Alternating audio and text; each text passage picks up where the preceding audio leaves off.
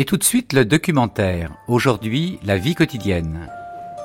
Doamnelor și domnilor, bine ați venit la teatru.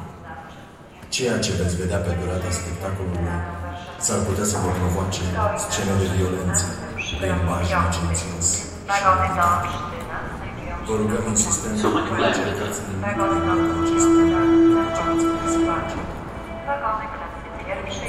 On vivait comment, jour après jour, à l'est au temps du bloc? On faisait comment pour se nourrir, s'habiller, se soigner? On attendait combien de temps pour obtenir le téléphone, acheter une voiture? C'est ce que vont nous dire des témoins rencontrés à Varsovie, Cracovie, Berlin, Prague, Budapest et Bucarest.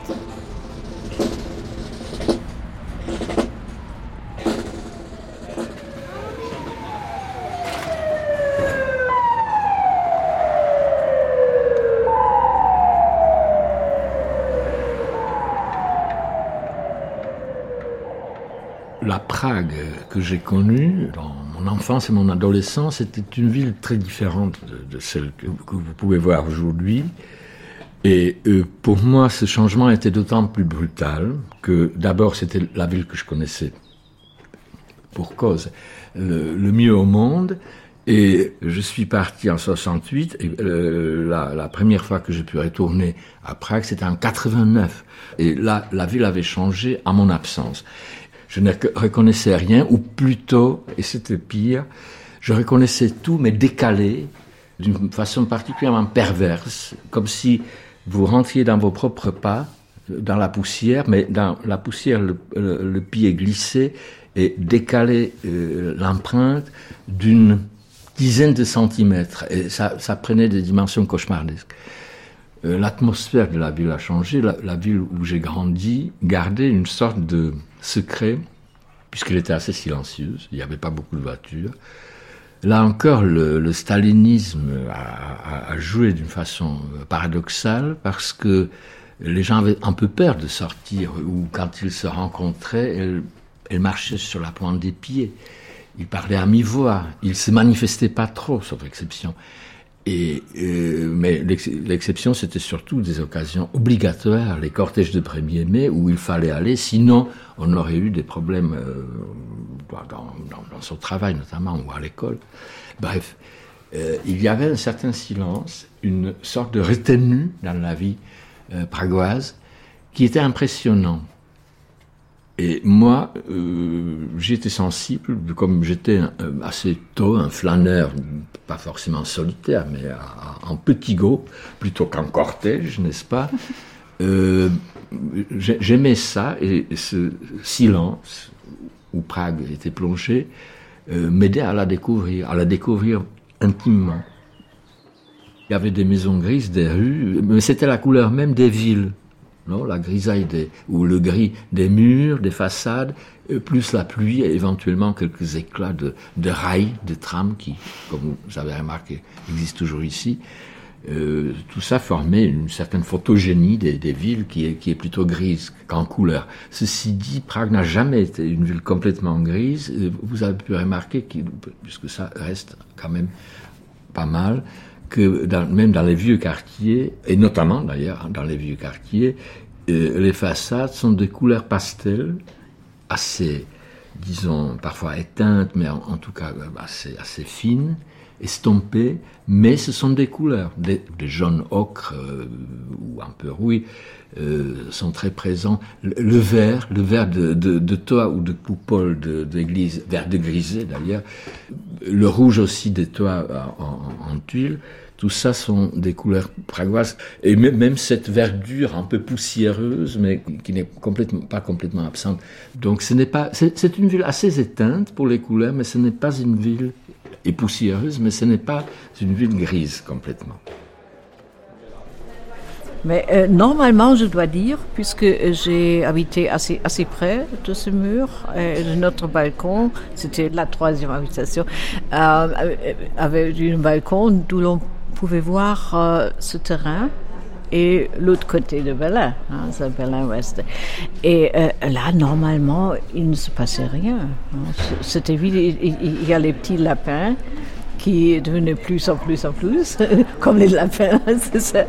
Et euh, de temps en temps, euh, euh, une voiture militaire ou des soldats à pied avec des chiens, mais assez rarement. C'était un espace morte. Hmm. La violence, on savait qu'elle est là, mais elle n'était pas visible tous les jours ou à toute heure. Même on se demandait plus. On se demandait plus si c'est normal ou pas. On le vivait, tout simplement. Donc moi, je me rappelle que de Bucarest à Piatra-Neamț, où j'étais répartisée, je faisais 12 heures dans un train avec de la neige dans le compartiment. Et tous, ils étaient euh, ivres. Oui. 12 heures. Je faisais le chemin une fois par semaine. Donc, dans l'hiver, c'était horrible. Mes grands-parents étaient ici, ma mère était ici, mes grands-parents étaient pas bien, ma mère était seule après la mort de mon père. Donc, c'était une époque euh, absolument dure. Et chaque semaine, je venais d'aider un peu ma mère. Et je me rappelle que dès que je euh, entrais dans le train, je commençais de pleurer parce que je savais que j'ai 12 heures de froid, des gens ivres, de, et je restais avec un chapeau comme ça tiré sur les yeux.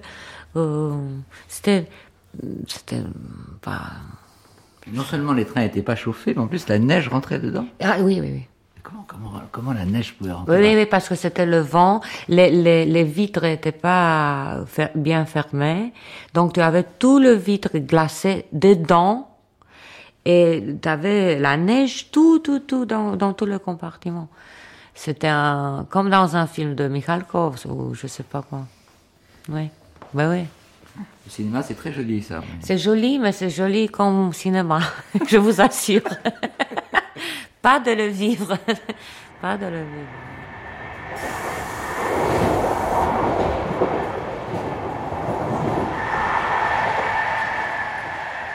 Tu sais, les années 80, euh, après l'état de guerre, c'est une sorte de, désespoir montant que ça allait jamais finir, que j'allais finir euh, ma vie euh, là, sous un régime de plus en plus absurde, mais qui allait durer. C'est associé aussi à la vie quotidienne, par exemple, au, magasin qui se désemplissait tout le temps et la nécessité de s'approvisionner avec des euh, billets de rationnement au XXe euh, siècle finissant, c'était très humiliant. Et passer sa vie à euh, ramasser des vieux journaux pour avoir un peu de papier de toilette, des choses comme ça, des petits trucs comme ça, très humiliants en fait. Mais par exemple, aller dans les magasins, c'était euh, un, calvaire? C'était un calvaire, vraiment. Je détestais, je détestais tout. Et mes enfants, jusqu'à maintenant, euh, me racontent de, par quels moyens j'ai évité de, euh, de, faire des plats de viande, parce que faire acheter de la viande était une lutte horrible, où tu luttais avec les femmes enceintes, les vétérans, les handicapés, tous, les, tous, tous ces gens qui disaient qu'ils ont les droits d'être les premiers tu les engueulais, ils t'engueulaient. Tout le monde s'engueulait. Donc moi, je préférais faire des combines pour ne pas faire des plats de viande. Donc on n'a pas, pas, mangé de viande pendant tout ce temps-là, presque pas. Euh, toujours, je convainquais mes, mes enfants que euh, le fromage jaune, c'est bien mieux que la viande. Le fromage jaune, c'est quoi le fromage jaune? Il y avait seulement deux types de fromage jaune ils étaient d'ailleurs pareils, mais l'un était un peu plus cher. donc, euh, donc vraiment, je faisais toutes sortes de, plats avec ça. Tu sais, un magasin socialiste en Pologne à la fin des années 80 savait de quoi déprimer absolument. C'était d'un ennui, c'était d'une pauvreté. Mais ça ressemblait à quoi C'était? Il est même difficile aujourd'hui de se rappeler à quoi ça ressemblait. C'était surtout beaucoup euh, de, vinaigre. Le vinaigre, il y en avait toujours en grande quantité de concentré de tomates. À vrai dire, on était surtout composé de vinaigre et concentré de tomates. C'est ridicule ça. Pourquoi concentré de tomates je sais pas, peut-être parce qu'on on exportait, la Pologne exportait tout ce qu'elle pouvait exporter à l'époque.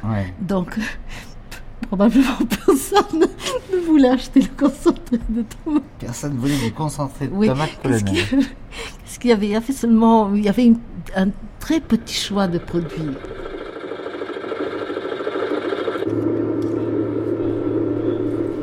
Alors vous avez en fait ici derrière moi une vitrine de tout ce qui est les produits de la vie quotidienne en RDA. Donc comme vous voyez, il y a vraiment tout qui est produit. On dit souvent en RDA on produisait de tout, mais il n'y avait pas de tout tout le temps, jamais au bon endroit, jamais au bon moment et surtout jamais quand on en avait besoin.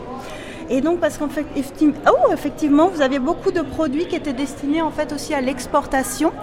Tous ces produits étaient vendus à prix unique sur le marché partout en Allemagne.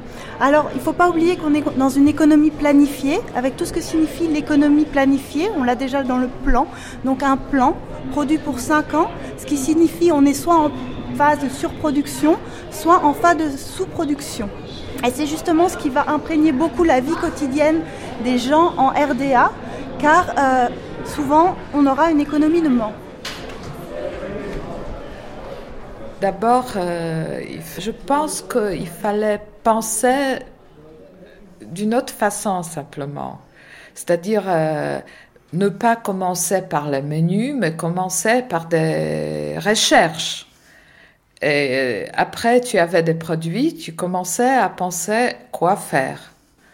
Il fallait se servir d'autres logiques, c'est tout. Oui, tu allais au magasin, tu regardais ce qu'il y avait. Voilà, et après tu pensais euh, quoi faire avec. Mais il y avait. Euh, ça dépend, il y avait, il y avait pas. La viande, on a, ça dépend aussi d'époque. Dans les années 80, on avait des coupons pour la viande, pour le sucre, pour, euh, pour le savon. Ça durait, je sais pas, quelques années. droit à quoi? Un kilo de viande euh, Je ne me rappelle pas, quelque chose comme ça. C'était limité, quoi. C'était limité. Mais aussi, il y avait toujours le, marché noir. Il y avait toujours des bonnes femmes. Euh, par exemple, chez mes parents, euh, une fois par semaine venait une bonne femme qui apportait de la viande du fromage blanc, de, des œufs. C'était des produits formidables parce que ça venait de... de euh, maintenant, on dirait que c'était tout à fait bio. ça venait de la campagne. Oui, oui, oui, oui. Et euh, donc, euh, on achetait de la viande comme ça. C'était évidemment, c'était illégal, mais tout le monde le faisait. Et puis, il y avait toujours le marché qui était légal pour des fruits, pour des légumes, euh, pour le fromage, mais pas pour le viande. Mais évidemment, tu achetais la viande là-bas aussi. Euh, et tout le monde le savait. Moi, je me rappelle que qu'est-ce que je trouvais à manger, c'était comme ça. Du pain, du, euh, comment tu dis, de pâte de tomate, non? Concentré de tomate. concentré de tomate. Des pommes de terre que je faisais pommes frites et le pain que je mettais dans, dans l'huile et après je mettais du comme ça concentré de tomate. Ça c'était et si, si on trouvait un, un œuf c'était régal. Ah c'était le caviar. repas de caviar. caviar monsieur. ça c'était des huîtres.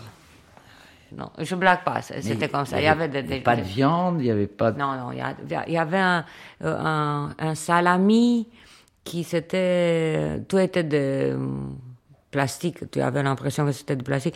Il y avait un salami bien, si tu, si tu mangeais un, comment on dit, un, euh, oh, mon Dieu, poulet. Ah, mais, oh là là, oh là là là là là là, bon appétit. Non, rêve. C'était rare, c'était rare, c'était rare.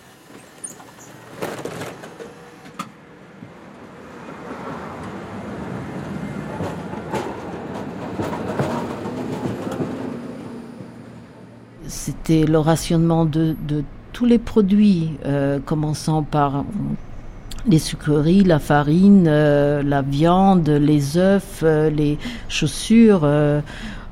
tout. Et il y avait une sorte de troc, c'est-à-dire tu me donnes tes chaussures et je te donne euh, euh, mon chocolat, qui n'était pas d'ailleurs du chocolat, c'était un ersatz de chocolat. Et, et, aussi la vodka, et c'était rationné. Euh, je te donne euh, mon vodka et tu me donnes tes caleçons. oui, parce que aussi les sous-vêtements étaient rationnés. Donc il y avait des différents systèmes de rationnement euh, selon différentes régions et villes. On pouvait comparer. C'était un sujet de conversation important et intéressant. Où vous en êtes pour les caleçons, par exemple, à Katowice? Et où vous en êtes pour les... mais c'est vrai. On rit, mais c'est vrai. Pour les chaussures à Varsovie ou pour les œufs à Gdańsk. Il y avait des différences. Ah, oui, ah vous avez tellement d'œufs à Gdańsk? Mais nous, en Varsovie, on en a moins. Ah, ah oui. Donc, il y avait une sorte de commerce de ces tickets de, de rationnement. C'est très avantageux, par exemple, qu'il y ait beaucoup d'enfants dans la famille, parce que là, on pouvait avoir beaucoup de sucre et faire des, euh, des, compotes et faire des, des confitures, toutes sortes de choses. Il fallait s'organiser. Par exemple, l'astuce, c'était de savoir où trouver quelque chose, parce que c'était pas, tu sais, c'était aussi la question de logique, parce que pour vous, c'est normal de trouver des appareils euh, de télévision dans le magasin où c'est écrit télé, radio. Mais pas pour nous à l'époque. Par exemple, il y avait un magasin télé, radio, où évidemment il n'y avait pas de produits parce que ça ne se vendait pas. Mais où, en, pendant, je sais pas, un an ou deux, on vendait du vin. Et le vin sec, c'était pas évident de trouver. Donc, si on avait de pistes comme ça, euh, on se débrouillait. Et on, évidemment, on donnait des pistes aux amis. Bon, ma mère a acheté, par exemple, mais ça c'était le pur hasard, elle a acheté à l'occasion d'un funérail dans, chez le fleuriste euh, à côté de la cimetière, elle a acheté le soutien-gorge qui la servait pendant très longtemps.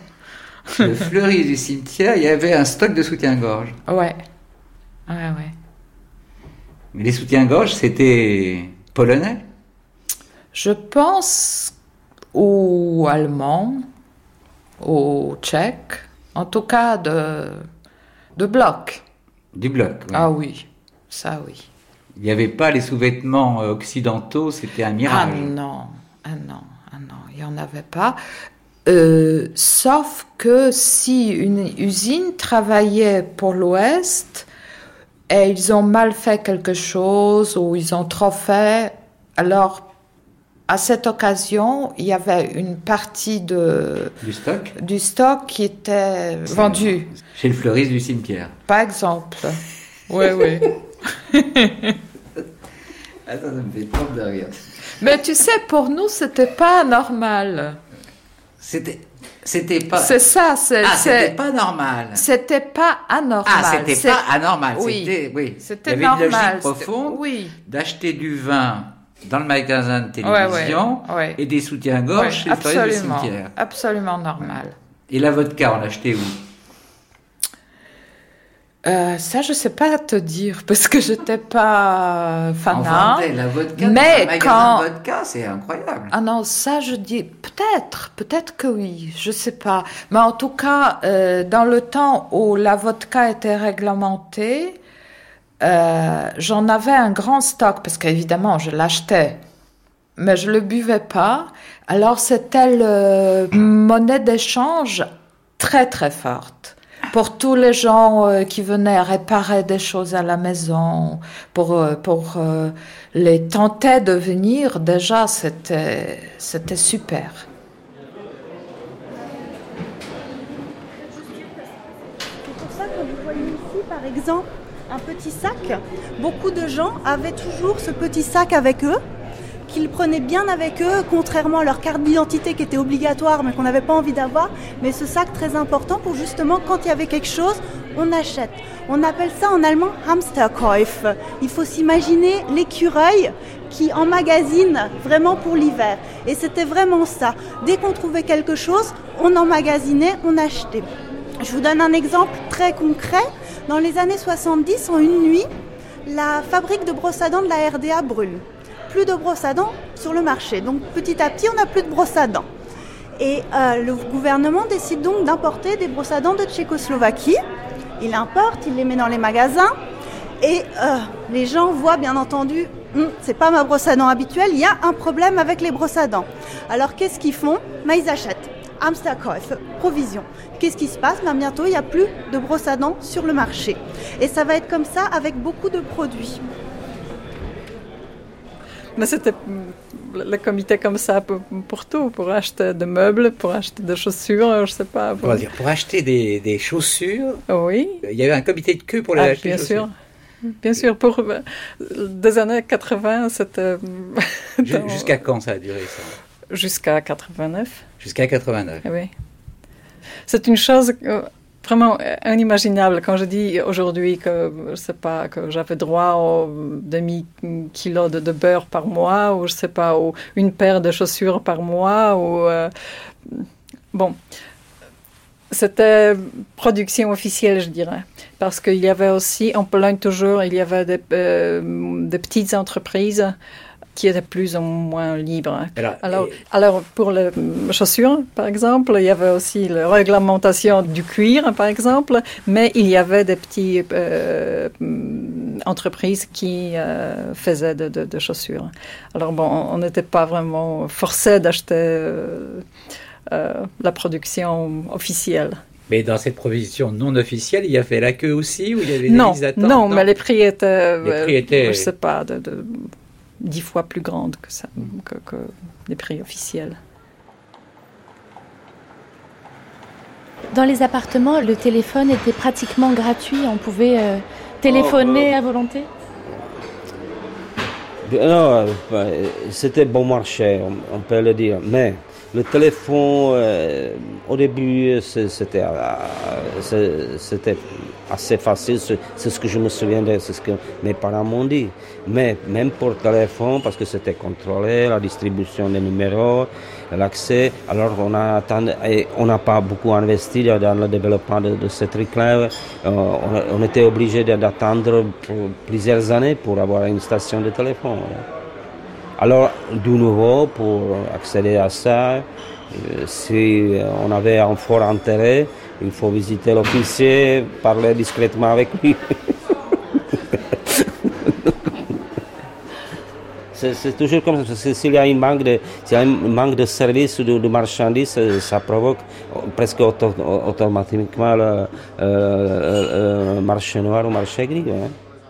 Mais disons que dans les années 70, quand même, ça, ça devenait vivable. Ça, c'était vivable. D'autant plus que les Hongrois, qui ont fait 56, faisaient toujours peur. Donc, on ne voulait pas trop provoquer là, les, les, Hongrois. Donc, il y avait des, des concessions pour la consommation, qu'on pouvait acheter des, voitures, les Trabant et tout ça. Donc, euh, on nous laissait euh, acheter des Trabant ou on pouvait euh, aller dans les années 80, c'était tout un tourisme là pour mmh. faire des courses à Vienne ou même juste à la frontière. Mmh. Donc qu'on puisse acheter des euh, des frigos, des n'importe quoi. Qui venaient d'Autriche, quoi. Qui venaient d'Autriche, oui. Enfin, qui, Mais je croyais que pour acheter une voiture, c'était très compliqué. Très compliqué, oui. Ouais, Mais ça veut dire que là, aussi, c'était comme le téléphone. Oh, il, il, fallait s'inscrire sur une liste d'attente. Et puis, au bout de 4 ans, 5 ans, mon mari, par exemple, le premier téléphone qu'il a eu, il a, il a, attendu 12 ans. Dans les années 60, oui. 12 ans. Et, c'était vraiment, on, on, devait graisser la patte à quelqu'un, ou connaître, ou faire croire qu'on connaissait quelqu'un. Ou enfin, il y avait. Ah oui, pour 12 ans, c'est quand même un régime déjà de faveur. Oui, oui, oui. Euh, ah oui, oui, c'était pas évident non plus. Ah non, non, non, non.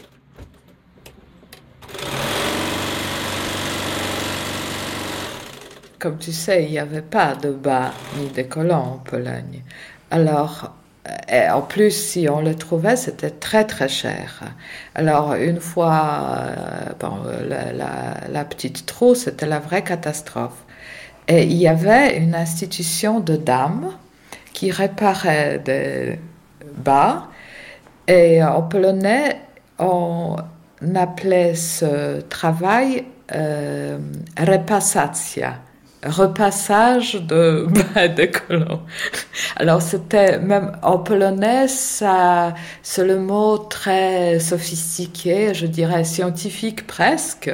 il y avait cette dame qui était toujours euh, au coin d'un autre magasin plutôt vide et qui était en train euh, de repasser, réparer les, les, les bas et les colons, très souvent avec les cheveux parce qu'il n'y avait pas de fil de nylon. Alors, les cheveux étaient fins, fins, fines, fins. Alors, euh, de bonne couleur, alors euh, ça servait bien. Et c'était donc, euh, elles n'ont plus de travail, hélas. mais c'était donc de bas et de collants, c'était le bien légendaire. Alors, quand il y avait la journée de femmes, qui était la fête 100% euh, communiste, le, 8 mars, chaque femme recevait le cadeau. Alors, euh, parfois, c'était des, gants, des collants. Et j'avais un, ami qui, après ses études, travaillait comme euh, dans l'aide sociale. Et euh, c'était surtout des femmes, on, les appelait les, sœurs de Croix-Rouge. Alors il était sœur de Croix-Rouge. Et pour le 8 mars, il a eu un paire de, de. Vraiment, il était très content parce que c'était le cadeau qu'il pouvait offrir. Ah, voilà, ah, ça, c'est mon histoire de collants que je pensais que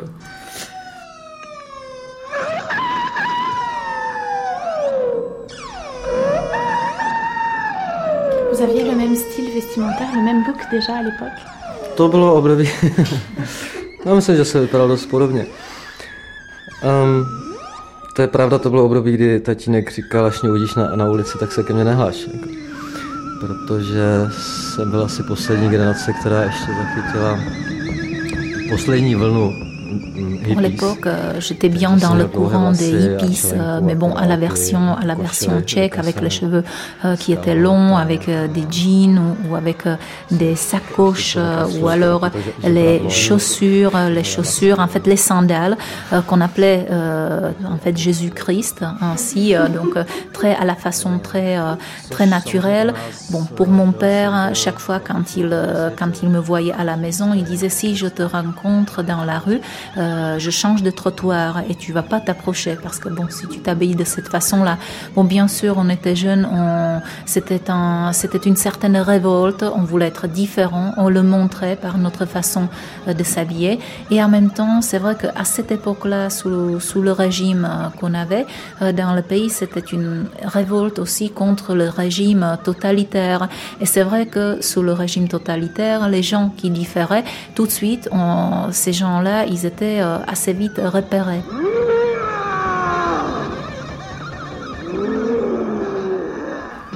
Mais ici, euh, pour les pour l'habillement, surtout pour une mhm. femme, c'était aussi très dur, ça Ah oui, on, faisait. Bon, chaque polonaise avait une machine à coudre euh, à la maison. Alors bon, je sais très bien coudre, je sais très bien tricoter. Ben, c'était vraiment euh, nécessaire pour une jeune fille de, savoir faire ça. Et aussi, euh, on avait aussi des produits de remplacement euh, de couture, je dirais. Par exemple, il y avait pour remplacer des ballerines, on achetait des, petites chaussures de tennis et on coupait de, de, de je sais pas comment ça s'appelle, des lacets. Oui. Ensuite, on utilisait le, euh, comment, la teinte ben, pour, pour euh, colorer, parce que les chaussures étaient de tennis, alors ils ont été blancs. Euh, Ah oui, des choses comme ça. et alors les robes, c'est vous aviez des patrons euh, qui, étaient, imitaient des modèles occidentaux On importait quand quelqu'un euh, allait à, à l'étranger, ben, il emportait toujours, par exemple, de, de magasins de patrons allemands, surtout. C'était Burda, euh, Grazia, je crois. C'était, ouais. On avait une idée de ce qu'était la mode euh? Oui, une idée, oui. Par contre, pas vraiment l'idée de la qualité.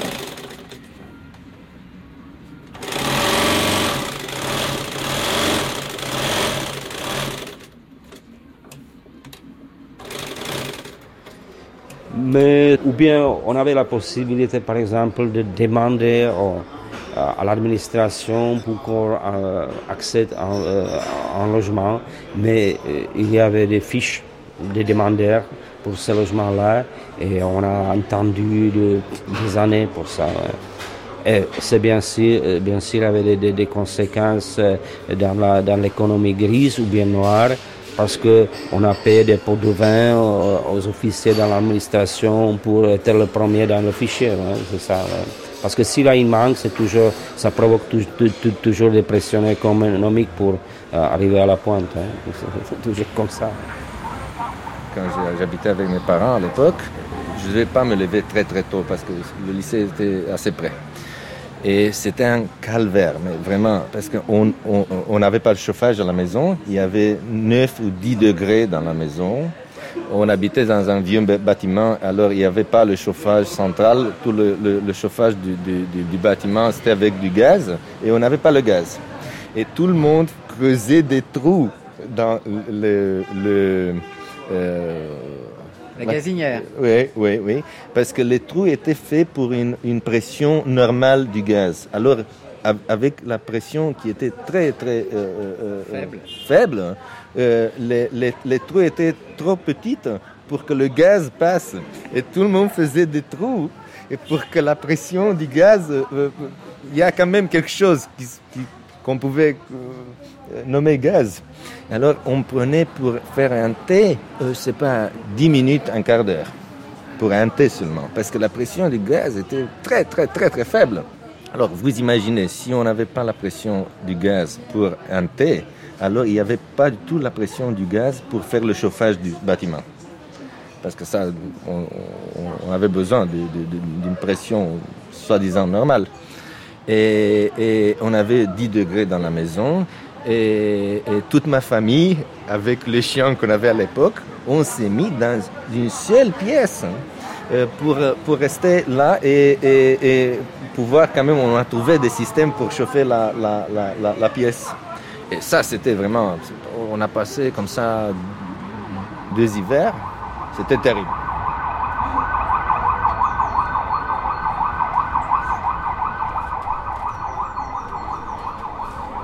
Alors vous êtes ici devant une trabane appelée populairement Trabi, qui est vraiment un symbole de la RDA. Elle est symbolique vraiment en plusieurs sens. Tout d'abord, si Voilà, on sent c'est pas de l'acier, c'est pas la fabrication habituelle de la voiture, elle est fabriquée en duroplast. Le duroplast est une sorte de matière plastique qu'on a créée justement pour ne pas avoir importé d'acier. La Trabant, elle a commencé à être produite en 1957 et elle a été produite jusqu'en 1990 à plus de 3 millions d'exemplaires. Mais elle est symbolique en ce sens que si on va à l'intérieur, on se rendra compte que c'est un modèle d'innovation technologique dans le sens innovation technologique simplifiée, c'est-à-dire on a vraiment réduit au minimum. Et c'est en ça que c'était un modèle, mais elle a très très peu évolué jusqu'en 1990. Bien sûr, il y a eu ensuite euh, l'intégration d'un moteur de polo, on a acheté la licence, mais finalement très très peu d'évolution. Et c'est en ça déjà qu'elle est symbolique aussi de cette vie en RDA, où on cherche à faire créer un modèle innovateur qui finalement, à cause euh, du problème de l'économie du manque, c'est-à-dire problème dans la chaîne de production problème d'accès à certains matériaux, bah, qui évolue très très peu.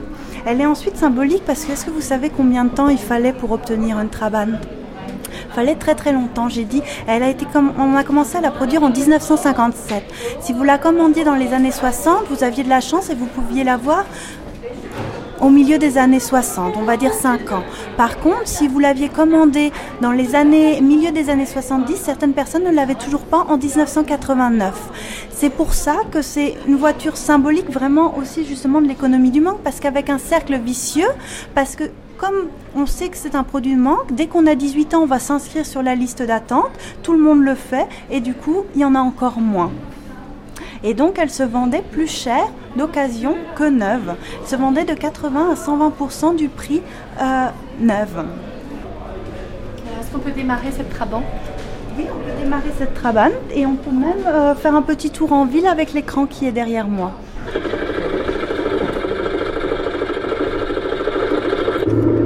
Kleine weiße Friedenstaube fliege übers Land. Bringe allen Menschen Frieden, bist uns wohl bekannt.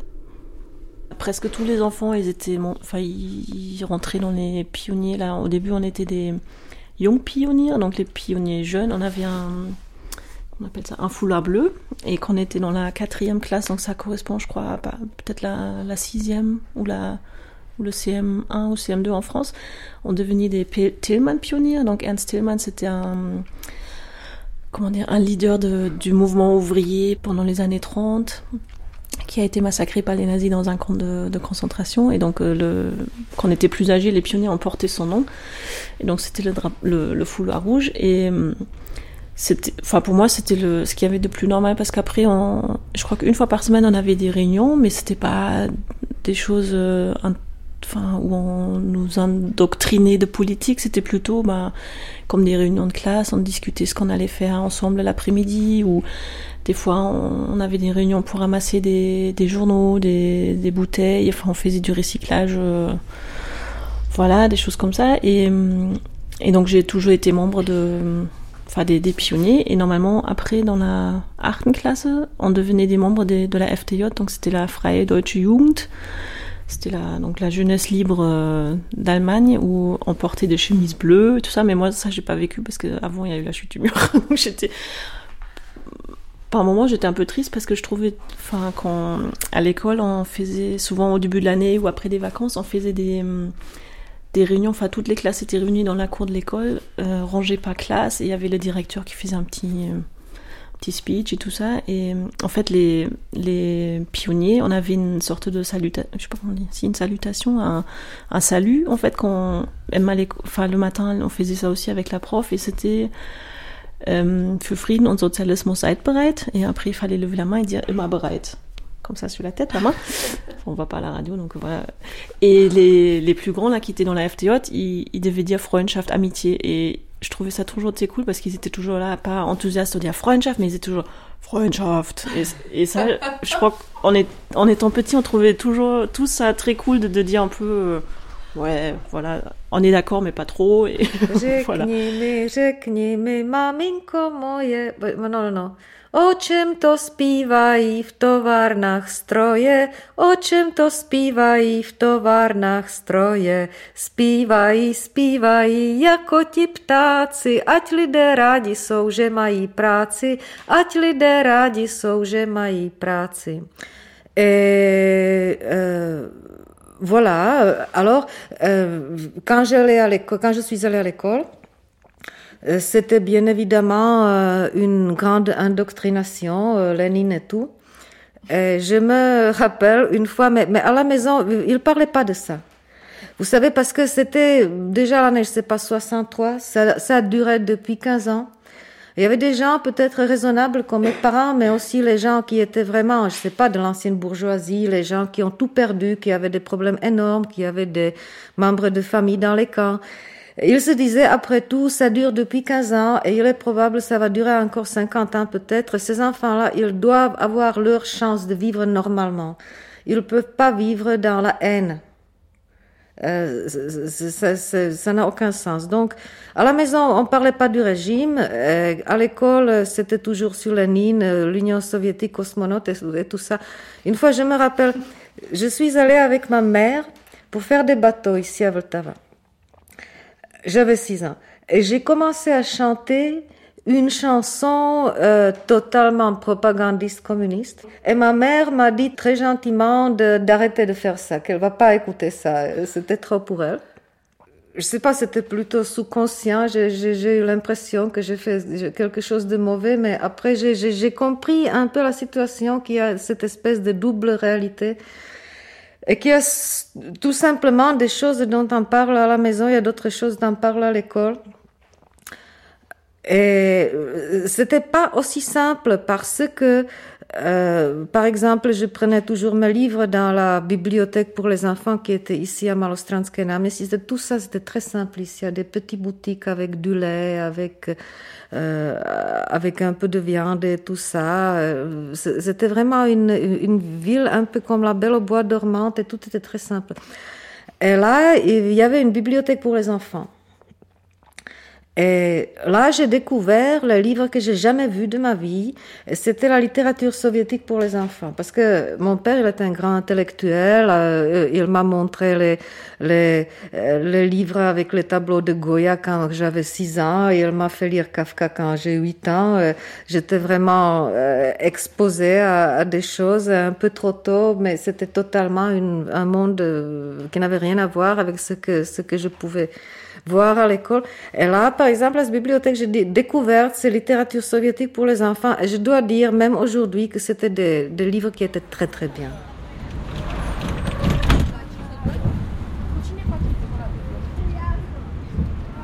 Bien sûr, il y avait des choses plus, plus, plus graves. Euh, par exemple, l'état des hôpitaux était vraiment dramatique à l'époque.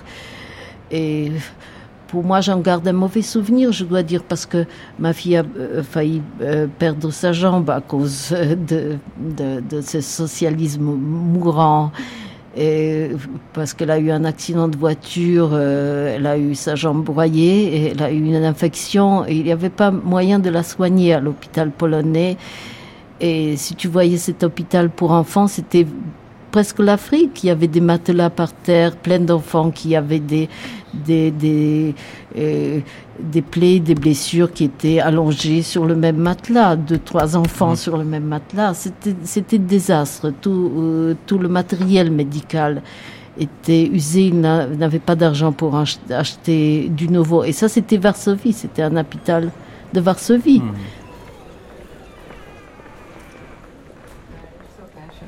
Igen, teljesen szokásos volt. amikor én az Quand j'ai commencé à travailler comme médecin, euh, je gagnais moins euh, qu'à l'époque quand j'étais ouvrière. Donc il était assez normal que les gens vous aident d'une certaine façon en vous apportant de, de l'argent, euh, de, de, des fruits, des légumes, des, de la viande. Comment, comment ça se passait?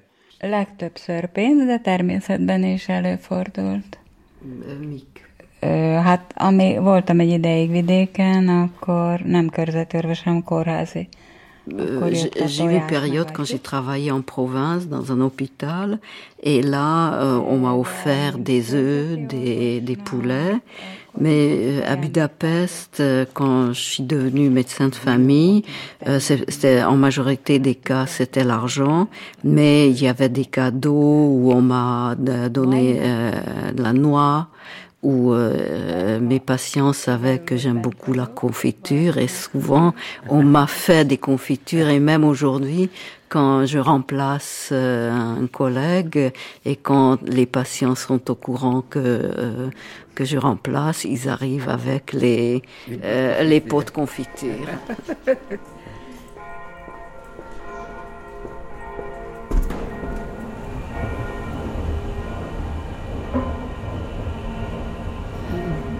Donc, euh, maman euh, disait qu'on avait été baptisé. On, lui a posé la question. Elle a dit qu'on a été baptisé. Moi, j'ai demandé et qui est euh, le comment ça s'appelle le, le, parrain? Maman a dit oui, c'est le chauffeur de ma rédaction. Et maman travaillait dans l'organe du parti, le tribunal Odo. Mmh. Donc, je ne sais pas si c'est vrai ou non, mais elle, elle a affirmé qu'il nous avait baptisés en secret qui est le chauffeur de tribunal. Oui. Mais c'est la Pologne, tout c'est possible parce que c'est un pays où dans les maternités communistes, les infirmières baptisaient les, les bébés. Les infirmières baptisaient les bébés Oui, oui, oui. oui. Les sages-femmes baptisaient les bébés. Donc, euh, en principe, tous les, tous les petits Polonais étaient baptisés, vaccinés contre le diable dès le commencement. Man kann die Rolle der Kirchen äh, gerade in den 80er Jahren und dann bei der friedlichen Revolution gar nicht genug betonen. Die Kirchen Il ne faut jamais sous-estimer le rôle des églises dans les années 80, aussi au cours de cette révolution pacifiste. Les différents groupements, les comités de l'église, les académies, les étudiants qui étaient actifs dans des communautés, ceci permettait des lieux de liberté dans cet grand espace où il y avait ce manque de liberté. Die katholische Kirche hat eine Überwinterungsstrategie betrieben, sich möglichst wenig auf die DDR einlassen, aber das hieß auch Les catholiques ne s'impliquaient pas beaucoup dans ce qui se passait. Ils avaient un petit peu l'attitude de fermer les yeux, de pas trop chercher les conflits. L'Église protestante, qui était beaucoup plus grande, devait s'impliquer plus fortement. Et donc, il y avait forcément plus de conflits. Dans les années 70 et 80, l'Église protestante était plus intéressante pour moi de ce fait-là. Dans les années 70, l'Église protestante s'est définie comme Église dans le socialisme. Dies ist eine durchaus ambivalente Formel. Für die einen war das eine nüchterne Ortsbeschreibung. Certains le définissaient étant ambigu, mais d'une part, il fallait que l'Église s'ouvre à ce qui existait réellement. Pour eux, c'était une description de ce qui était réel. Andere haben sie missverstanden als eine Bejahung D'autres euh, l'ont pas vraiment bien compris, puisqu'ils pensaient que c'était dire oui à ce qui existait. Ils avaient compris comme si ce socialisme était là réellement en RDA. Hier ist die aktuelle Kamera. Guten Abend, meine Damen und Herren. Die Delegierten des 10. Parteitages der SED haben heute die Direktive zum Fünfjahrplan.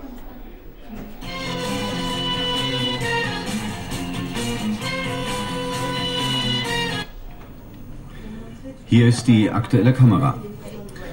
Guten Abend. Vous avez aussi ici la télé avec euh, Monsieur von Schnitzler, qui était euh, très engagé dans la propagande au niveau de l'État. On dit souvent euh, un chenille, c'est la plus petite unité de temps qui existe en RDA, parce qu'à peine on le voit, on zappe. Et donc euh, vous avez ici euh, tout ce qui est télé, en fait, pour vous montrer aussi euh, la manière dont était manipulée l'information. On le voit très bien à travers les informations, une langue très sèche, euh, très censurée. Et euh, avec, par comparaison, euh, la télévision de l'Ouest qu'on pouvait aussi regarder. Beaucoup de gens regardaient justement pour avoir un accès à une autre information et parfois même pour comprendre les propres informations. Solidarität wollten sie demonstrieren, alle an einem Strang ziehen. Besonders was den Abbau der Arbeitslosigkeit angeht. Mehrere Zehntausend Menschen waren zur zentralen Maikundgebung des Deutschen Gewerkschaftsbundes nach Recklinghausen.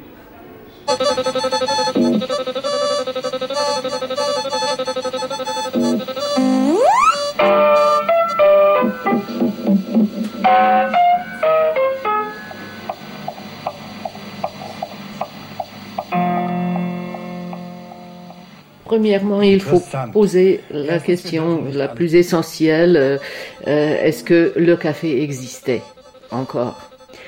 Parce que la réponse est assez simple, pratiquement pas. Euh, parce que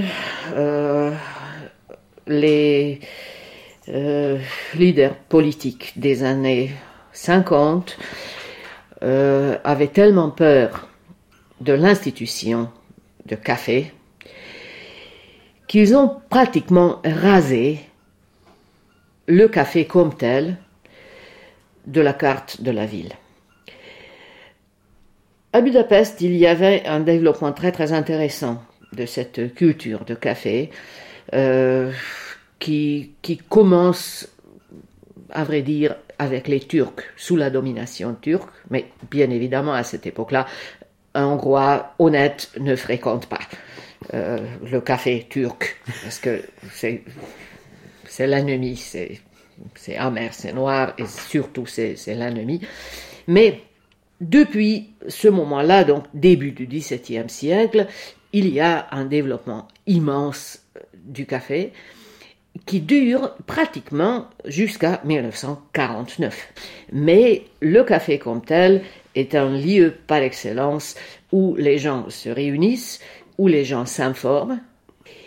C'est le lieu de rencontre entre les deux sexes, c'est le lieu des jeux et on peut aussi dire que les gens vivent dans le café parce que euh, le développement de la construction des appartements, des maisons, ne pouvait jamais atteindre le nombre demandé. Donc euh, il y avait toujours peu d'appartements, peu de maisons, peu d'immeubles, peu d'achats, peu tout. Donc euh, les gens mmh. vivaient dans les, dans les conditions assez difficiles. Euh, la location était, était chère, le chauffage était cher, l'éclairage était cher. Et donc les gens vivaient dans les cafés. Donc, bien sûr, le pouvoir communiste ne pouvait que détester cette, euh, euh, ce, marché libre de l'information. Mais ce que le pouvoir politique a fait en 1949, c'était vraiment inouï et n'est jamais arrivé dans aucun pays. Ils ont fermé le café comme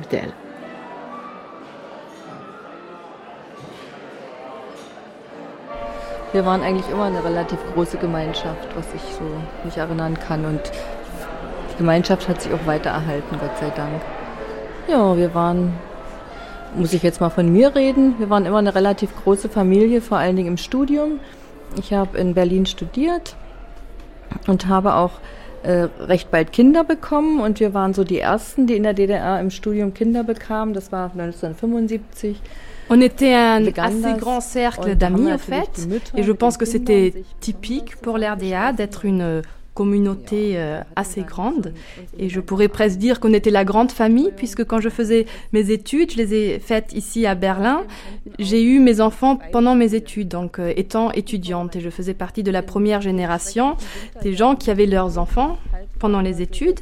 Et avec les autres mères, nous liait une grande amitié. Nous passons des soirées ensemble, euh, la garderie se faisait ensemble, nous mangions ensemble. Et je me rappelle aussi de cet hiver très très froid en RDA où on ne pouvait même plus voyager parce qu'il y avait tant de neige. Donc on, se retrouvait tous ensemble, il y avait assez à manger pour tout le monde et on se retrouvait en, tant qu'amis.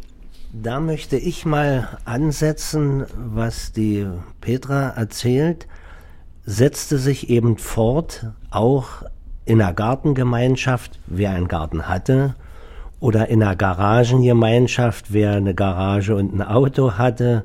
Pour continuer ce qui vient d'être dit, les communautés de jardin, c'est un terme, c'est-à-dire les personnes qui avaient un jardin, formaient une communauté. Les communautés de garage, de personnes qui avaient une voiture et un garage, formaient aussi une communauté, ou alors entre collègues, après le travail, c'était au fait la même chose. On, on s'aidait où on pouvait, on se connaissait et on s'aidait.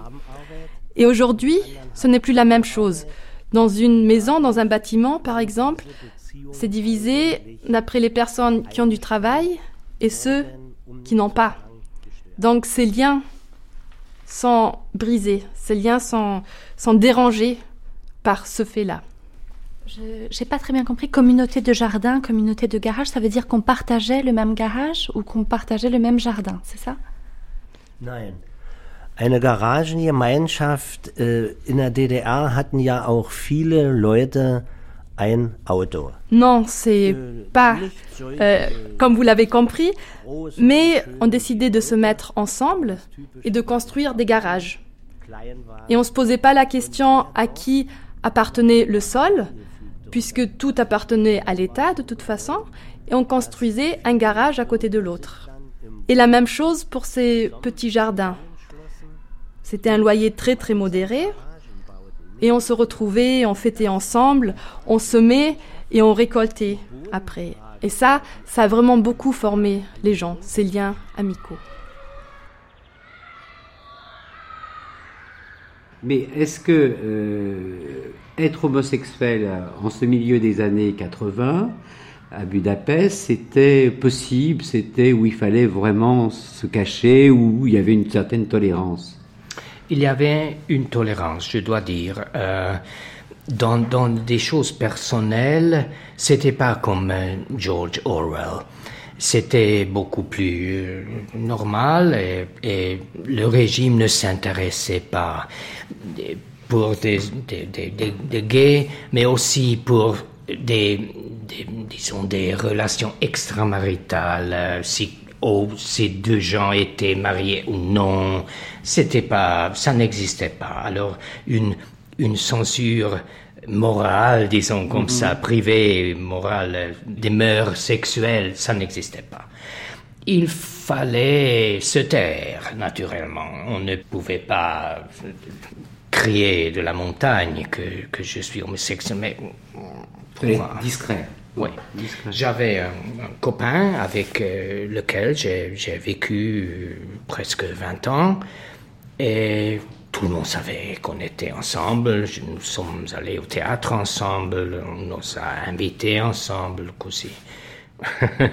Comme ça. Et alors, c'était pas un problème. Mais naturellement, c'était dans un milieu bourgeois, haute bourgeois.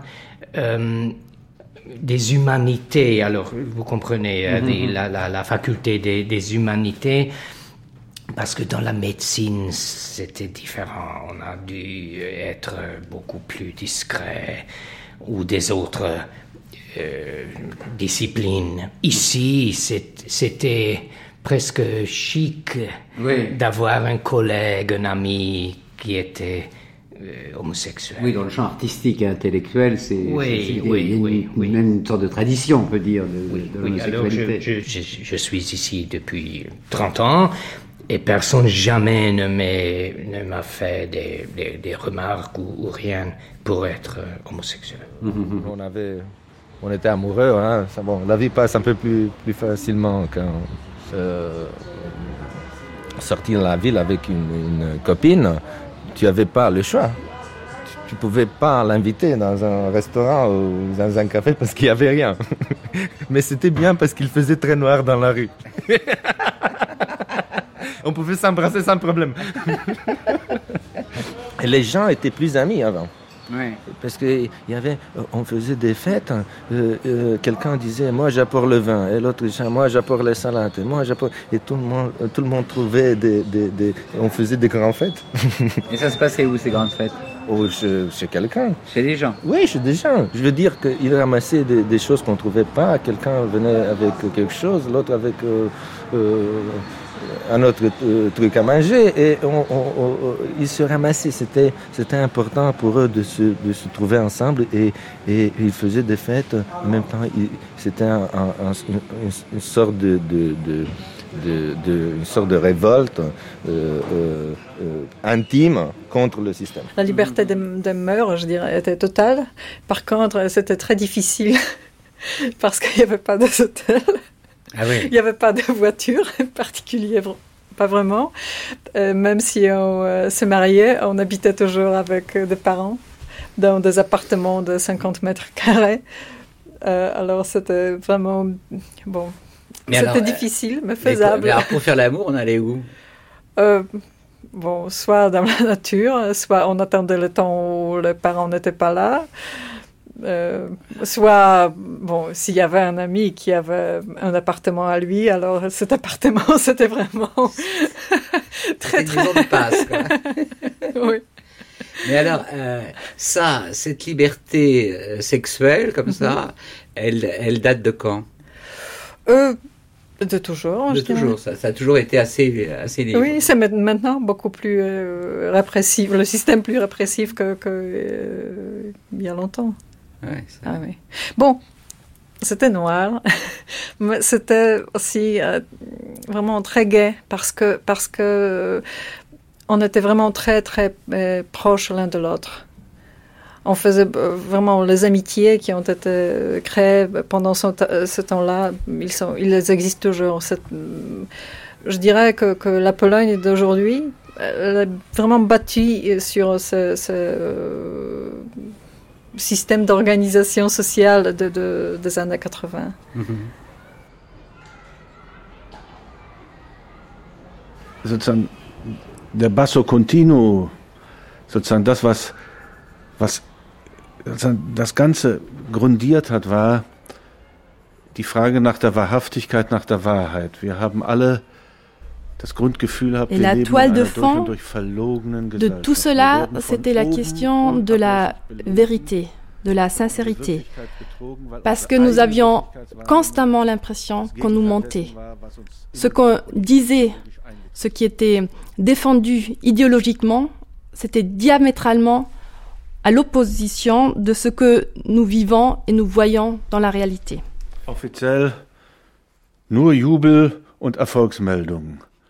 Officiellement, on nous disait tout va bien, on le fêtait. Et ce que nous, on voyait, c'était tout à fait au contraire.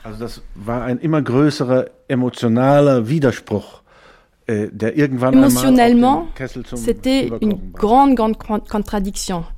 Et tout cela, ça devait exploser à un moment donné. Voyez-vous quand même euh, des avantages à ce régime-là, maintenant que vous avez le recul et, vécu euh, le changement politique? Euh, euh, les, avantages de quoi? Du régime communiste, de la vie sous le régime communiste. S'il y avant, alors on n'était pas tellement pressé de travailler tout ça, comme j'ai déjà dit. Là, ils, ont, fait semblant qu'ils nous payent, ils ont fait semblant qu'ils nous travaillent. Mais à, part ça, euh, on avait plus de temps libre de, s'asseoir dans un bistrot et de bavarder. À part ça, presque rien.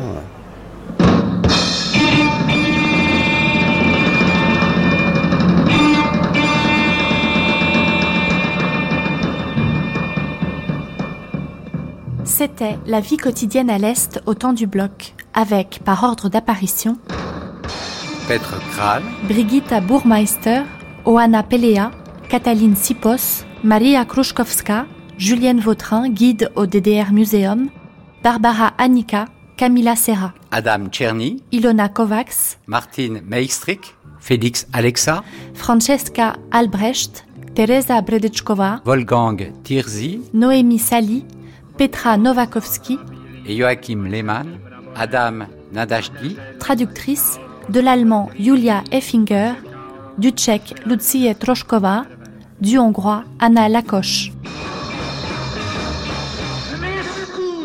Dans quelques instants, le grand témoin. Aujourd'hui, le cinéaste hongrois Miklos Yankso.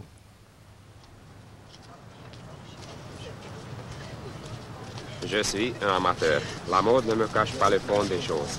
Je n'ai aucun intérêt à être original à tout prix. Je n'échafaudge pas des théories avec des mots qu'il faut aller chercher dans le dictionnaire. A szívizom rostjait anasztomózisok útján állnak kapcsolatban egymással. Ezeken.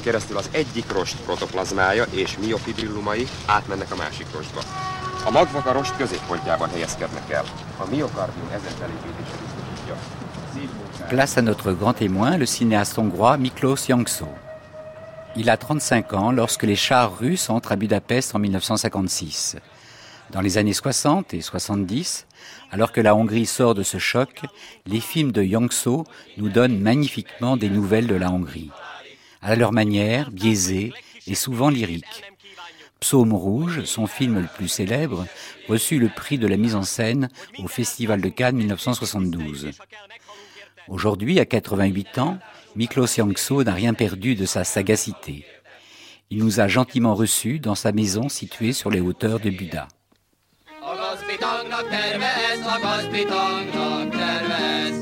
Megfogy minket, tönkre tesz, hogy megfogy minket, tönkre tesz. Ám bajban is csak volt, ágyú válaszolt. Bum, bum, az ágyúzó, gyere ide hát, gyere ide hát, táncolva ünnepeljük szabadítónk ágyúját. Komám asszony,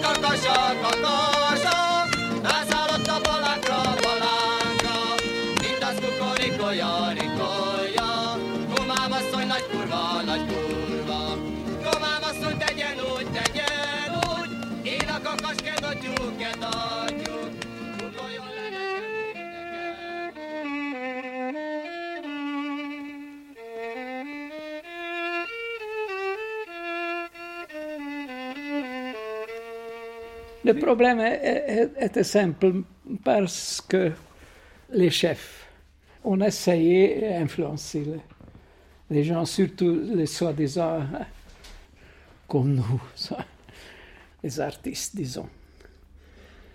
Mais on savait bien que c'est une situation, c'était une, vie impossible à l'époque.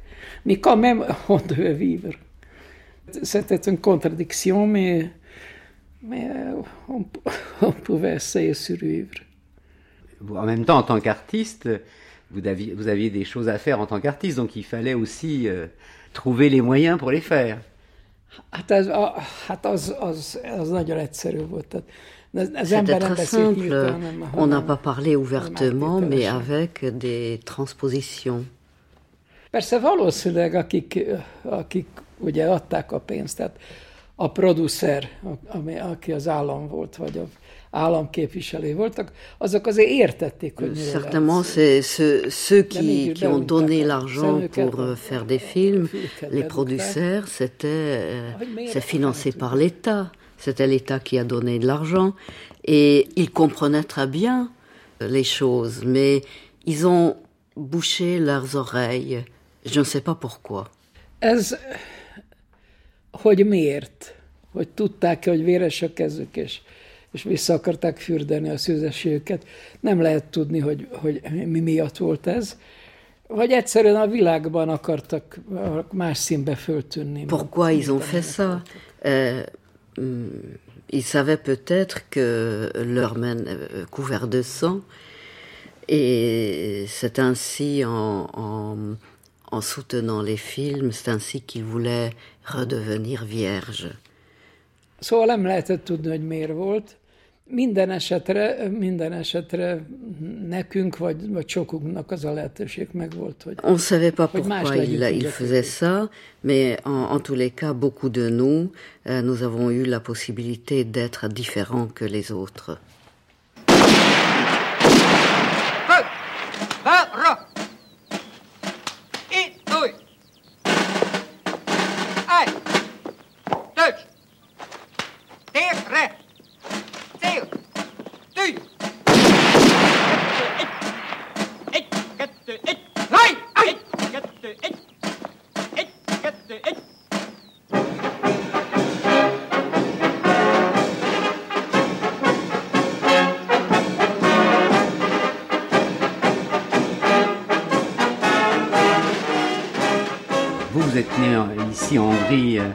Votre famille vient de Transylvanie et qui est vraiment quand même là un des foyers de ces traditions très fortes.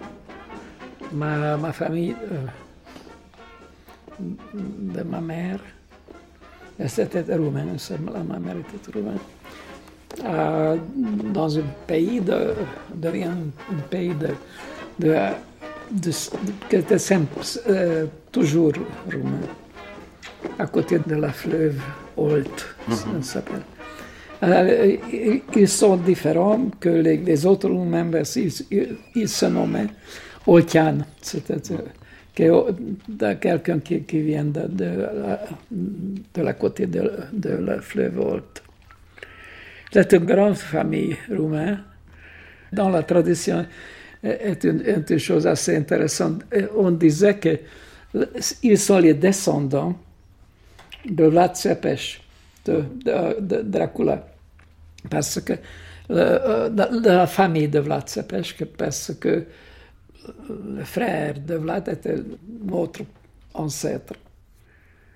C'est quand même intéressant? De vivre dans une, situation pareille. Parce que c'était une famille assez intéressante parce qu'il y avait des Roumains, des Hongrois, des Juifs, des, des, des Saxons. Des Saxons. Alors c'était un mélange de nations différentes et c'était très intéressant parce qu'on n'avait pas jamais nationaliste. Peut-être pour ça. Ni les Roumains ni les Hongrois de, de la famille. Oui, c'était comme une sorte de. D'Europe à l'envers, là, pour reprendre une expression. Pluszban, ugye, mi, miután mi jártuk a világot is, En plus, euh, nous avons voyagé dans le monde et ils auraient pu nous, nous transformer en agents secrets, mais ils ne l'ont pas fait. És valószínűleg ez, ez egy-két személynek a közbejárása lehetett, mert nekem van erről egy anekdótám, de hát most nem érdekes, hogy ezt elmondjam, hogy, hogy nem, nem szerveztek be, és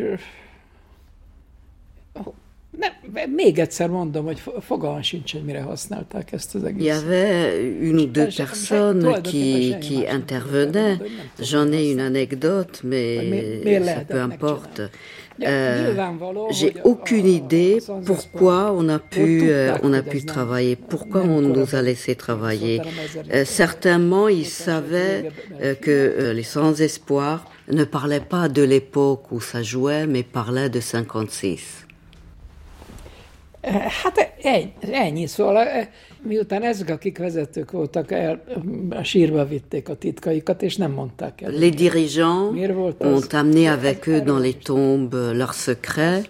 Euh, ils, donc ils ne disaient rien là-dessus. Pourquoi on vivait comme ça, pourquoi on pouvait faire euh, tout cela, mais comment nous avons vécu, ça c'est autre chose. Ugye végül is ebbe, ebbe a Kretzlibe itt a amire azt szokták mondani, hogy nagyon húzatos. Hogy ebben a, ebben a, ezen az égtájon nagyon nehéz volt mindig élni. Mais au fond, euh, dans cette partie du monde où il y a, euh, où il y a beaucoup de vent, c'est une partie du, du monde très, très venteuse, euh, il n'y avait, il n'y avait pas de liberté. Euh, euh, il n'y avait pas des, des élections libres uniquement après 89.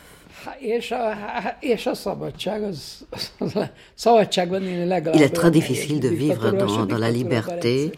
Peut-être vivre dans une dictature, c'est plus facile parce que l'ennemi est unique et euh, on, on le voit. Annak idején, ugye ezek a fiatal intellektuelek, művészek, stb. együtt, együtt éltek, és együtt gondolkodtak. És mindenkinek azonos volt a nézete. À l'époque, euh, les jeunes intellectuels et artistes, ils étaient ensemble, ils réfléchissaient ensemble de la même manière, ils partageaient les mêmes idées. Et euh, euh après cette euh, liberté, l'un devenait nazi, l'autre le contraire, donc c'est difficile.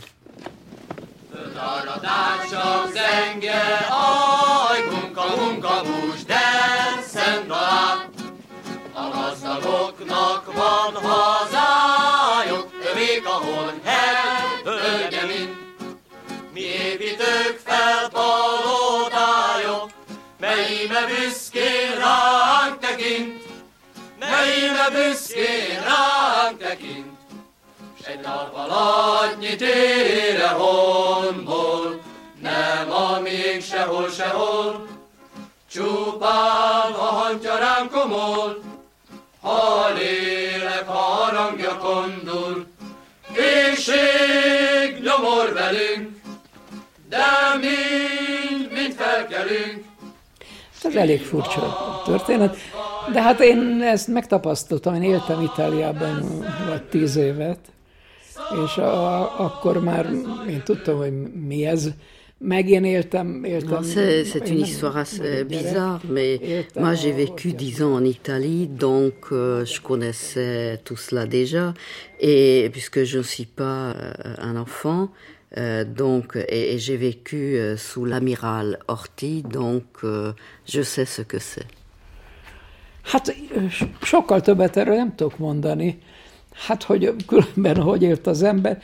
Nem, ugye néha filéres gondjaink voltak, és akkor elmentünk az aciba beadni ezt meg azt, néha meg nem, szóval ez...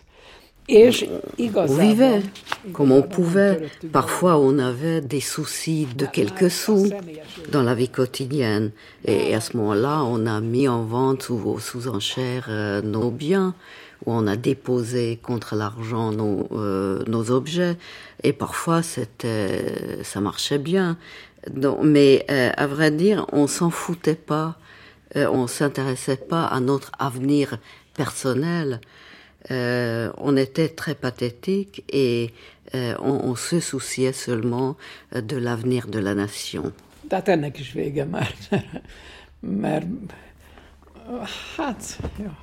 kész, nem, gondolom, nem, nem mai kérdést akar föltenni nekem.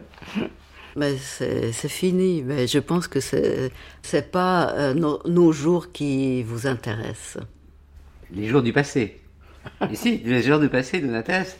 Je me souviens très bien qu'à cette époque-là, avoir vu vos, vos grands films euh, qui, qui, ont été projetés sur les écrans français, comme celui qui a été primé à Cannes, Somme Rouge, et puis d'autres, Les Sans-Espoir dont vous parliez tout à l'heure. Je dois dire, pour les gens euh, qui voyaient les films en, en Occident, pour nous, c'était très important, parce que euh, on avait des nouvelles de, de votre pays par ces films. C'était comme des lettres que l'on recevait de vous, et vous nous parliez effectivement à travers des révoltes paysannes du 19e, à travers des histoires autour de la révolution d'octobre de 17 ou de 19, des histoires du passé, vous nous parliez complètement de l'histoire contemporaine de votre pays au jour d'aujourd'hui, et c'était donc à la fois des grands films esthétiques et en même temps des bulletins d'information. Je comprends, mais, mais bon, hát igazában, igazában más korszak volt. Szóval volt a, volt a bipoláris hat, szóval két nagy hatalom volt. Ugye a bolsik, bolsik olyanok voltak, mint a nácik, félig meddig, mert az mert eszméik azok Euh, à vrai dire, c'était une, une, époque euh, tout à fait différente. C'était euh, un, un, monde bipolaire euh, du point de vue pouvoir. Les bolcheviks, les bolcheviks comme on dit en hongrois, les bolcheviks étaient à, moitié à moitié nazis, à moitié bourgeois, mais les Américains, ils ont introduit la la consommation et qui était décisive. Ugye a bolsevikok az a nagy francia forradalom összes, összes eszmét és vívmányát most magukévá tettük. Csak nem, les, les bolcheviques euh, ont suivi et ont, euh, ont adopté euh, les idées de la grande révolution française, seulement personne ne savait qu'ils mentaient. Euh, qu'on ne peut pas les réaliser. És ez az a korszak volt, amikor még, még olyan remény volt, hogy meg lehet változtatni a világot. A világ, amióta létezik, azóta. Borzasztó szegénység van, meg borzasztó gazdagság. És hogy a, a, a, az égalité, amit a, ami az egyik... Uh, on a eu uh, de l'espoir, uh, l'espoir de, de pouvoir changer le monde, Mais depuis que l'univers, que le monde existe, la pauvreté, la, la richesse existent, et cette belle idée de la Révolution française, l'égalité, ce n'est qu'une idée. Ugye a bolsik, bolsik az, az, a bolsevikok ugye az, az egyenlőséget is hangsúlyozták, hát csak arra volt egy, egy aranymondás, hogy Les bolcheviks euh, ont mis l'accent sur l'égalité. Euh, il y avait un, un slogan de l'époque, euh, un slogan d'or de l'époque, euh, que les bolcheviks sont plus égales que les autres. Hát ugye ezek a filmek, amik, amiket ön ilyen, ilyen lelkesen illusztrált az előbb, ezek a filmek igazából arról szóltak, hogy, hogy a hatalom, az elnyomás, Euh, ces films dont vous avez euh, parlé avec euh, tant d'enthousiasme parlaient du pouvoir et de, de, la répression et que ça existait toujours et qu'il faut lutter contre. Ma erre nehéz válaszolni, tehát, tehát a, meg, a létező elnyomás az milyen, milyen módon jelentkezik. Mert annak idején egyszerű volt, hogy volt a, volt a elnyomó gépezet, a rendőrségük, a, a, a erőszakosságuk, az egyszerű képlet volt. Aujourd'hui, il est difficile euh, de parler de ces choses-là parce que à l'époque, quand il y avait ce système de, de, répression, c'était terrible, et, mais c'était très simple. On savait qui est qui, qui est Mouchard, qui est de la police. Euh, donc euh, c'était euh, difficile, mais en même temps très simple. Aujourd'hui, il est très difficile de dire comment est le visage de cette répression.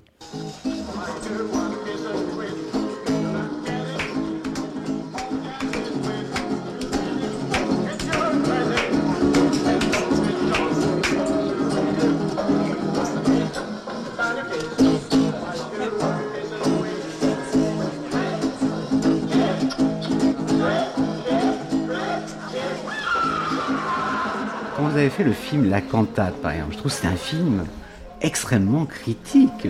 Là, pour le coup, là, c'est une histoire contemporaine, donc euh, euh, c'est quand même. Euh, je trouve que à l'intérieur du film, on a vraiment l'impression que c'est une sorte d'autoportrait que vous faites, ou décalé, hein, évidemment. Mm mais euh, où le personnage se pose plein de questions, euh, euh, plein de doutes et tout, dans une période où il était, il convenait d'avoir des certitudes.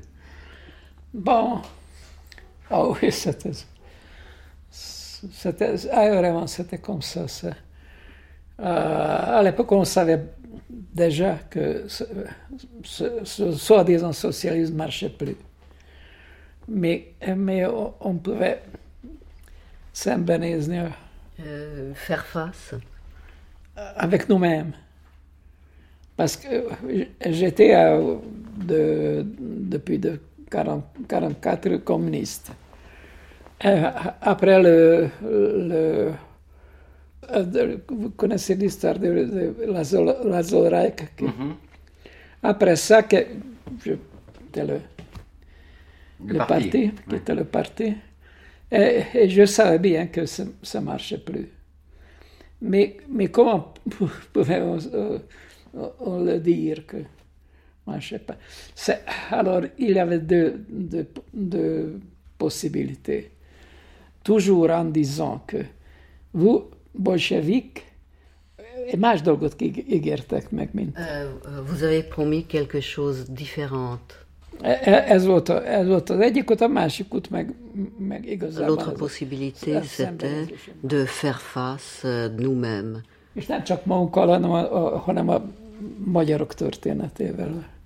Et pas seulement euh, avec nous-mêmes, mais avec l'histoire hongroise. Mert ugye minden nép, minden nép egy kicsit, kicsit fényesíti a múltját, és parce que tous les peuples euh, euh, veulent se montrer euh, beaucoup plus glorieux et surtout les Hongrois qui, euh, qui ne veulent pas euh, euh, faire face à leur histoire. Hát, igen, ugye ma, hát önöknek nem jelent semmit, de Budapest utcán járnak, akkor látnak olyan autókat, amin úgynevezett Nagy Magyarország van. Ez a Nagy Magyarország, ez elég, elég mutatós ábra. Ugye? Si vous vous promenez dans les rues de Budapest, euh, vous pouvez voir euh, sur certaines voitures euh, la carte de, de la Grande Hongrie qui existait jusqu'à la fin de la Première Guerre mondiale. Et dans cette Grande Hongrie, il y avait euh, la population, le, peuple hongrois, euh, à vrai dire, était en minorité. Mais il se comportait pas euh, comme ça, et c'est difficile à traduire, mais il se comportait en disant que c'est nous qui avons chié le, monde.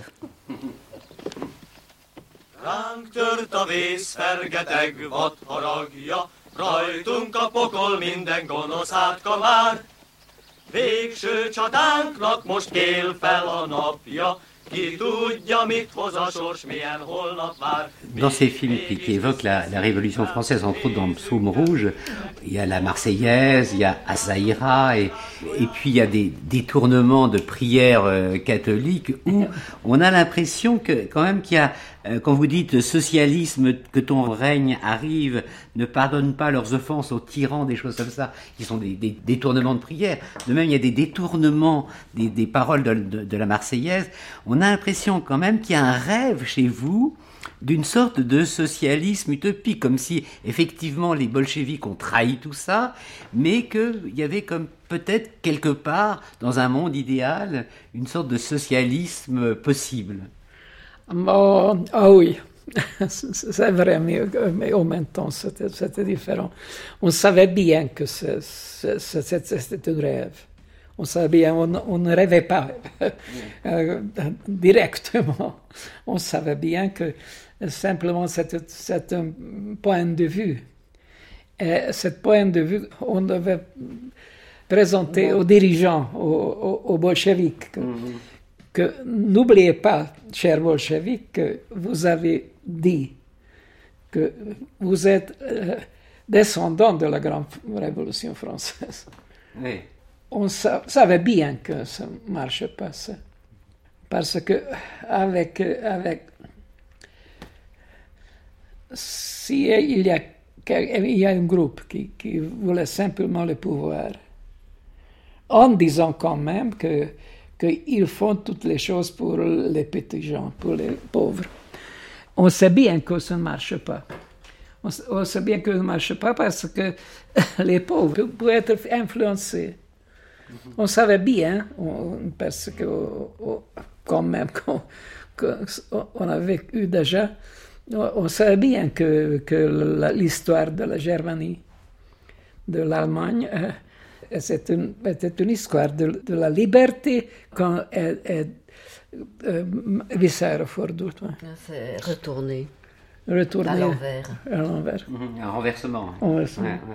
Mais on a l'impression aussi que, euh, à cause de cette impasse-là que vous décrivez, euh, qu'il y avait quelque chose qui est pointé dans votre œuvre, qui est toujours se ressourcer dans le, dans le génie et dans la, et dans le tréfonds de votre peuple. Parce que euh, on a beaucoup de films font référence à, à, votre histoire, à des, à des chants, à des danses, à, des, à, vraiment une créativité populaire.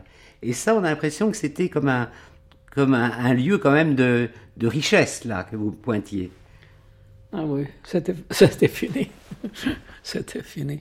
Euh, ah oui, c'était quand même euh, quelque chose de... Bon, là, C'est une sorte de croyance. quelque chose. On, euh, on, imaginait que, que ça arrive, la, liberté, ça change tout. Mm-hmm. C'est pas vrai. C'est pas vrai. C'est pas vrai. On est, actuellement, tout le monde, quand même, est un tout petit peu, még magyar sem tudom kimondani, hogy mi. Rossz kedvű, meg, meg Tout le monde a de, de, de mauvaise humeur mmh. aujourd'hui. À l'époque, vous avez dit cette phrase extraordinaire, je trouve, que je, je, je, je vous la répète. Que faut-il donc faire pour que le peuple de ce pays, la Hongrie, devienne enfin adulte et digne de l'Europe? Vous vous souvenez avoir dit cette phrase? Pathétique. Pathétique. Pathétique. Quelle est la réponse? Est-ce que le peuple a répondu? Est-ce que la Hongrie a répondu à cette question? Ah oui. La Hongrie actuellement est d'extrême droite. C'est ça la réponse. C'est la réponse. C'est terrible. Terrible, c'est vraiment terrible. Vous n'avez plus d'espoir, vous êtes sans espoir. sans espoir.